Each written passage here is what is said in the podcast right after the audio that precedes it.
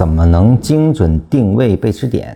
由于背驰点它是用 MCD 啊来判断背驰的，在实战中呢，这个背驰点真的是很难把握啊。也就是说，线段未破坏线段前啊，我们就可以通过观察去把握这个转折点。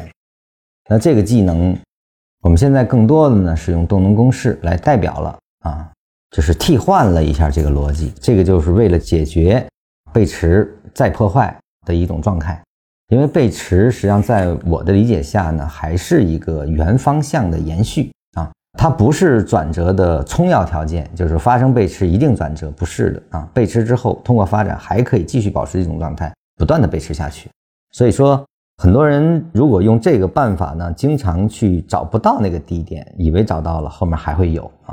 很多人说，那是不是我掌握不精呢？我觉得不是这个，在行情的发展中啊，你的条件都吻合，但它现在不改势，还可以有新的力量让它继续的沿原方向继续运动，这是很合理的，而且是经常出现的。因此，我们现在用的呢是这个动能的判断啊，也就是说。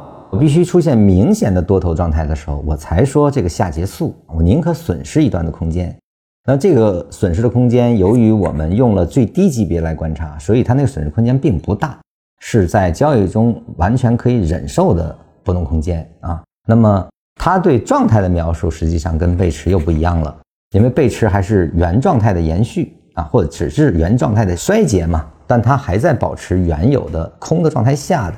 所以多头萌发可能就已经改变状态，它是一个当下改变状态的表达啊。所以说我更建议大家用转折的信号啊，强烈信号来去判断转折的开始，而不是用背驰啊。